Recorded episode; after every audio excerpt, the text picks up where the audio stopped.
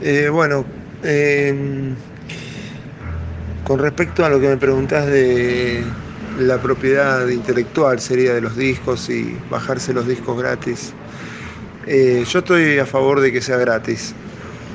Eh, todo lo que apunte a, reemplazar la propiedad privada por la propiedad colectiva, yo estoy a favor de eso. Me parece que le sirve a las dos partes. La gente, el público que puede acceder a, a todo tipo de, expresión musical, conocer los trabajos de cualquier banda.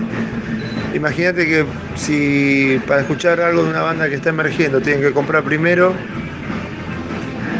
por un lado tenés que tener la plata y por el otro si la tenés es, limitada, entonces la vas a utilizar en, eh, digamos, en, productos que ya conoces, de bandas consagradas.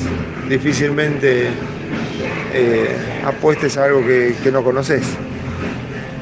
Y el artista lo que quiere es que su obra se conozca y se difunda. Si depende de, sí o sí de la venta, es mucho más difícil que se difunda. Eh, así que me parece que es mucho más, más útil para todos poder acceder este, a la música de manera gratuita. Eso, bueno, crea un problema en todo caso para el músico, sí, eh, pero es cuestión de, buscarle, buscar alternativas y pensar este, otras formas de financiamiento. En este momento, la verdad que es un tema que no lo tengo pensado.